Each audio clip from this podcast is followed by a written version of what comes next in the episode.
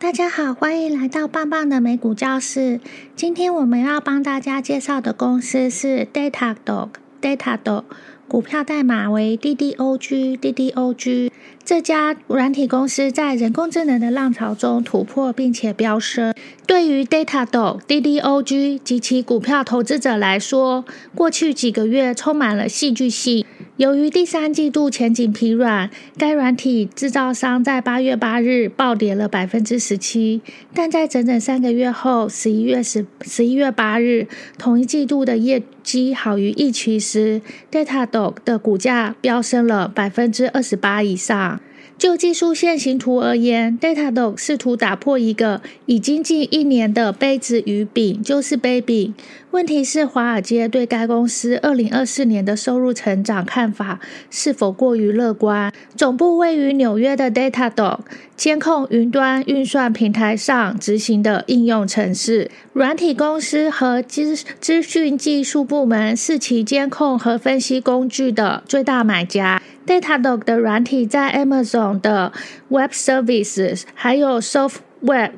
Microsoft 的 Azure 云端平台，还有 Alphabet 的 Google 云端平台上进行运作，控制云端支出。在新冠疫情的影响下，Datadog 在二零二一年成长了百分之七十，二零二二年成长了百分之三十。在转向远距工作和电子商务繁荣的期间，公司公司成为了优先考虑数位转型专案的。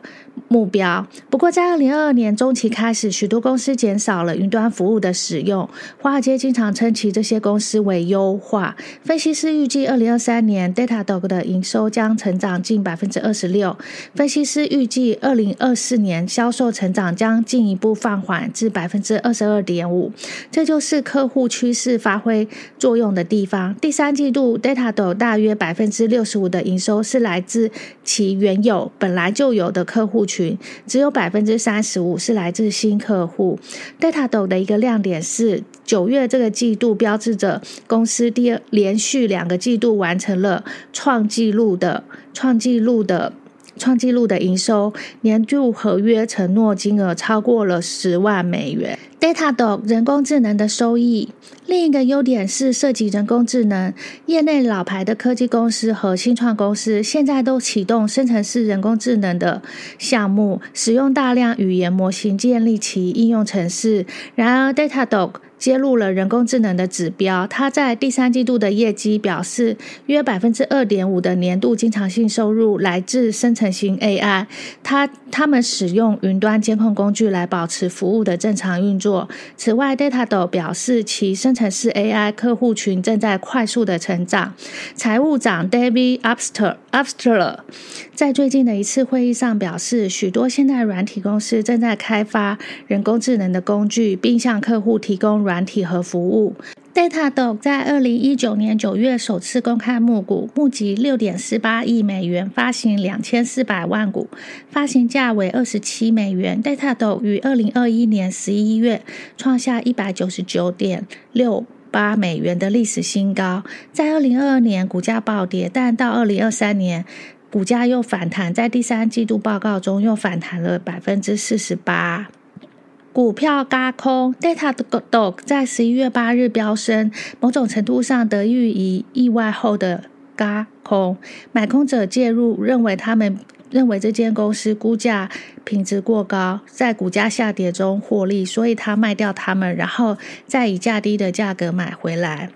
到目前为止，科技公司一直是 Datadog 的最大客户，尤其是企业软体公司。但在非科技客户中，金融服务公司也是他们主要的客户。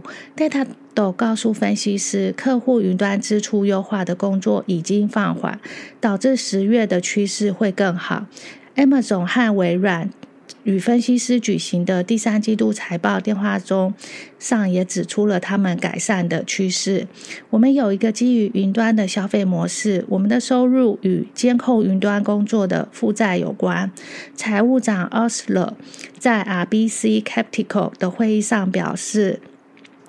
这意味着我们与透过超大规模的工作负债以及客户如何使用平台，以及所有工具有着广泛的相关性。我们已经在成本管理的环成本管理上优化，度过了一年多的时间。他在财报会议上表示：“我们不会宣布这段时期的结束，我们仍然会一直优化。所以，虽然竞争激烈的领域已经被减弱，也就是说，在疫情的时候呢，Datado 是一个非常赚钱的公司，因为大家都是使用云端呐。但是在二零二三年，因为就是因为利率暴升，所以它是第一个冲击到最严重的公司。”所以这间公司的股价就是暴涨又暴跌，但我们相信最后它终将回归到基基本面。我只负责介绍，不负责盈亏，这就是帮大家今天介绍的公司。谢谢。